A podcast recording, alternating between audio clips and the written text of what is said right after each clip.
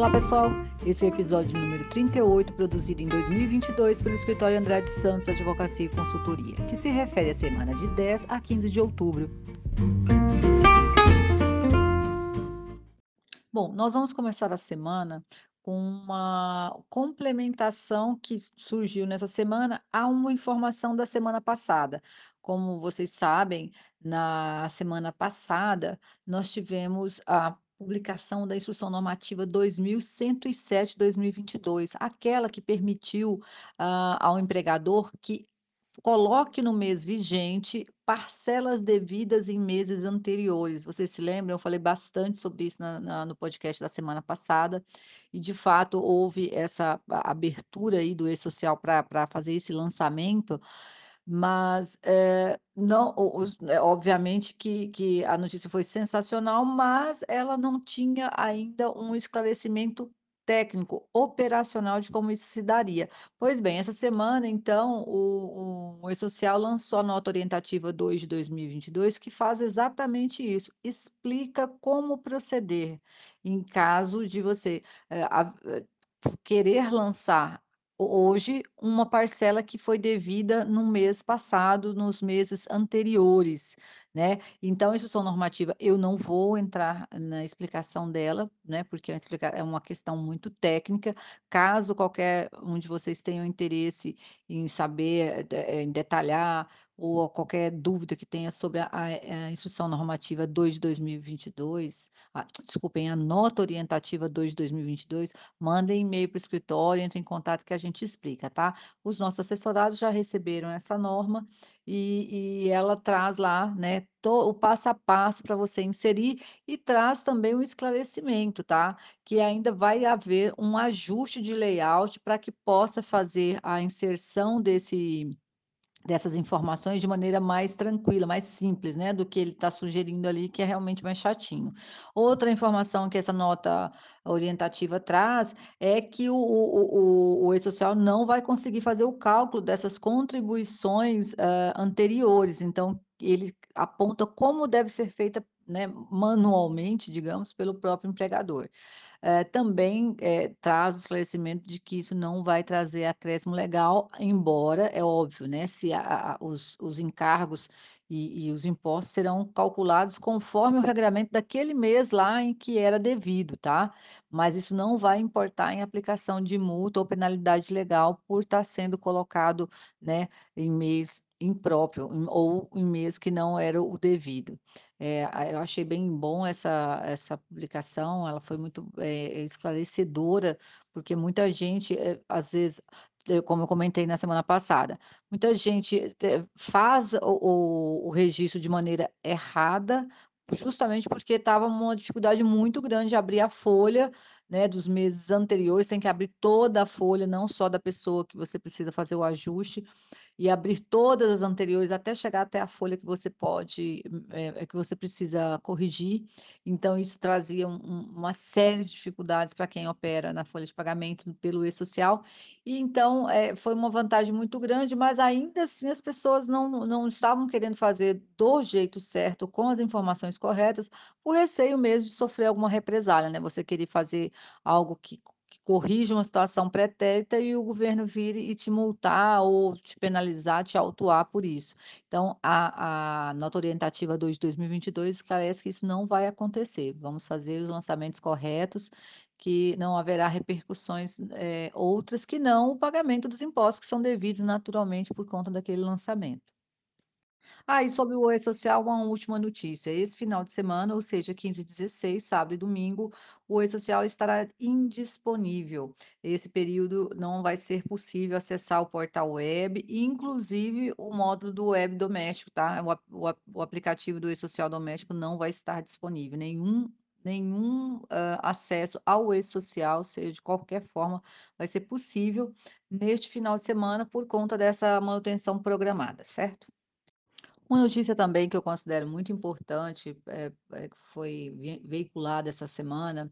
eh, porque interessa a muita gente, né, e que se refere a direito de família, mas que reflete em folha de pagamento. Eu estou falando da pensão alimentícia. a pensão alimentícia, ela foi julgada, eh, essa recentemente pelo STF, que o valo que qualquer valor, eh, que é decorrente do direito de família, e o exemplo foi que nós estamos tratando agora é de pensão alimentícia, eles não são tributados, não são mais tributados, acabou isso. Então, a a no imposto de renda, ele deve ser declarado como valor não tributável. E isso é importante porque, eh, havia praticamente uma bitributação, né, o o pai ou enfim, o responsável pelo pagamento do da do da pensão alimentícia tinha o imposto, eh, retido quando do do recebimento, né, da do da renda da qual era destacada a pensão. E aí quando o beneficiário da pensão alimentícia recebia, também tinha ela compunha as verbas pra declaração e pra pra retenção do imposto de renda. Então, eh, é um avanço, é uma uma situação muito positiva pra todos, né, que recebem a pensão alimentícia. E a Receita, então, publicou um esclarecimento essa semana de como proceder, né, pra, né, registrar onde deve ser registrado, que é lá no rendimento isento e não tributável, né, especificando lá que é pensão alimentícia, e também prestou esclarecimentos de como receber, ter a restituição daquilo que foi recolhido a esse título, a título de pensão alimentícia. Muito interessante e por isso eu fiz o registro aqui no nosso podcast. Mas o assunto mais relevante dessa semana, e que eu eu não abordei anteriormente, porque eu acreditava que era algo que não precisaria, né, do nosso do da da nossa observação aqui, é sobre a campanha eleitoral e o chamado assédio eleitoral. Pessoal, eh, eu pensei que não haveria necessidade de mencionar uma portaria conjunta do Ministério Público do Trabalho sobre esse tema. Ela foi produzida antes até do do início da da do da da primeira fase da da campanha eleitoral, e ela falava sobre esse tema, né, especificamente. E eu não trouxe aqui, porque eu falei: "Bom, isso nem, né, não é uma realidade muito pontual, não não tem tanta relevância". Infelizmente, os casos aí publicados na na na mídia demonstram que não é uma realidade. Nós temos várias denúncias de assédio eleitoral. O que é o assédio eleitoral? É é um um extrapolamento do direito, do poder diretivo do empregador em relação ao empregado, quando ele, de alguma maneira, tenta influenciar o voto do colaborador. Ele apresenta várias condutas que são consideradas, eh eh, se não ilegais, imorais, do ponto de vista do cerceamento da liberdade de cada cidadão de exercer livremente o seu direito de voto, direito-dever, né, porque o voto é uma faculdade, mas ao mesmo tempo também uma obrigação, nós não podemos deixar de votar sob pena de multa. Mas, o que nós estamos vendo aí, eh, vão desde ameaças até a promessa de benefício. Eh, preciso esclarecer aqui que essas, eh, essas condutas, elas elas já estão capituladas, elas já são, eh, reconhecidas como crime eleitoral. Tem lá os artigos 299 e 301 do Código Eleitoral que aponta como crime. Também tem o o o 297 que fala sobre embaraço. Então, por exemplo, pessoal, eh, você impedir o empregado de ir até a urna no dia da eleição é uma forma de embaraço. "Ah, mas ele se ele precisa trabalhar nesse dia", né. Bom, se são serviços inadiáveis, se são, eh, trabalhos que, eh, não você não pode deixar de comparecer, é possível criar uma espécie de escala, né, de horários em que o empregado tenha aí alguma hora em que possa realmente, s ir até uma urna eletrônica fazer sua seu voto. Se isso não for possível mesmo, tem que haver prova cabal dessa impossibilidade, tá. Senão o ideal é que todos possam, uma hora do dia, comparecer. Então, nós não devemos criar impedimento ou embaraço pra que os empregados compareçam à votação. E, por outro lado, também não é possível você criar, eh, facilidades que são vinculadas a este ou aquele candidato. por exemplo, "Ah, eu te levo eu te pago um lanche", estou dando exemplos bem caricatos, né, mas que podem acontecer, eh, "Ah, só só essa carona é só se você votar em tal candidato", ou, eh, "O o o ônibus só vai estar disponível se vocês votarem para determinado candidato", então as facilidades, ou tem um uma cesta básica, qualquer benefício ou facilidade vinculada a votar neste ou naquele candidato é considerado crime eleitoral. Eh, eu sei que os meus clientes não fazem isso, mas eu precisava registrar aqui, porque realmente é uma realidade que a gente está vendo aí, e triste, né, triste porque a consciência eleitoral, ela ela é formada e ela é um direito que não está vinculado ao trabalho, não se pode, eh eh, ameaçar com desemprego ou ou apontar uma uma dificuldade futura se esse ou aquele candidato ganhar, né, nós não sabemos do futuro, há há um um pensamento, eh, cada um, né, tem as suas convicções sobre qual é melhor pra si, então vamos permitir que todos exerçam esse discernimento, e e também outra outra situação naqueles locais onde há candidatos ainda, né, a governador que que ainda não foram, eh, que ainda estão dependendo do segundo turno, também, eh, essa situação de levar o candidato pra dentro da empresa e e, eh, fazer ali algum alguma ato de campanha dentro pra dentro dos portões da do empregador, é uma liberdade que o empregador tem, mas ela não pode ser obrigatória a presença do colaborador, então você não pode obrigar o colaborador a participar deste ato que você tem interesse em fazer, porque a empresa é sua, né, ou a organização é sua, você ali tem o seu poder diretivo, mas não pode obrigar o colaborador a participar deste ou daquele, tá. Então são essas as as as as orientações que eu que eu passo, as as sugestões, né, os conselhos, neste caso são mais pra conselhos, pra gente poder atravessar essa fase tumultuada que o Brasil está vivendo da melhor maneira possível e chegar do outro lado, todos inteiros e bem dispostos pra que nós possamos, eh eh, fazer o Brasil melhorar, né, viver um uma realidade melhor pra nós, nossos filhos.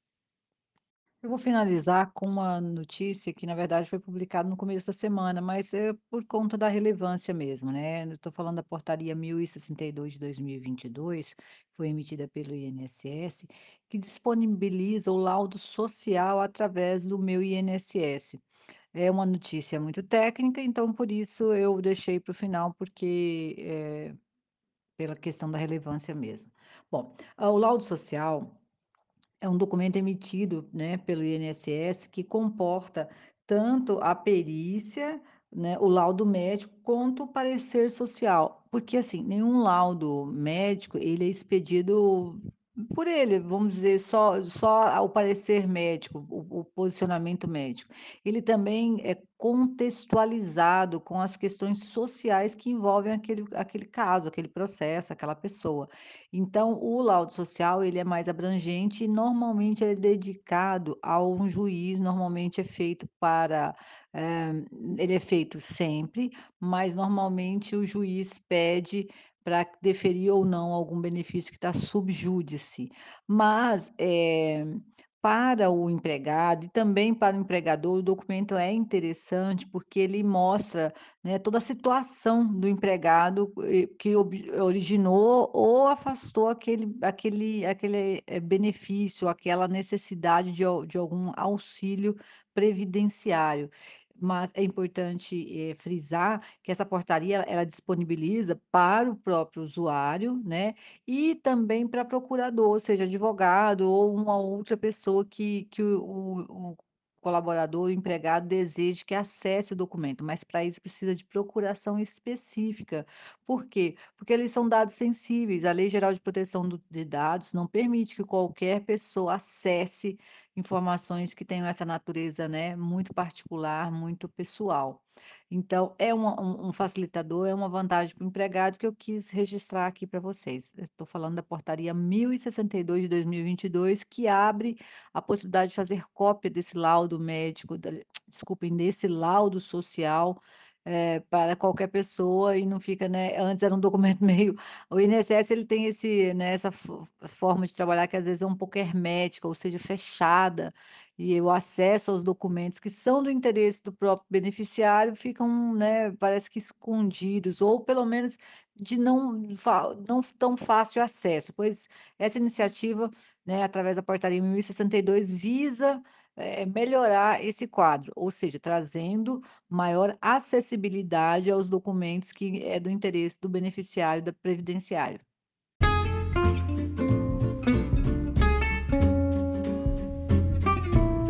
Bom pessoal, esses foram os temas que dominaram a semana, a semana com feriado, eh, uma semana curtinha, portanto não muito movimentada na nossa seara trabalhista, mas o escritório novamente fica à disposição, basta mandar e-mail para contato@andradesantos.com.br ou atendimento@andradesantos.com.br e nós teremos o maior prazer em responder dúvidas, receber críticas ou sugestões. Desejamos a todos excelente semana, muita saúde e proteção e seguimos juntos.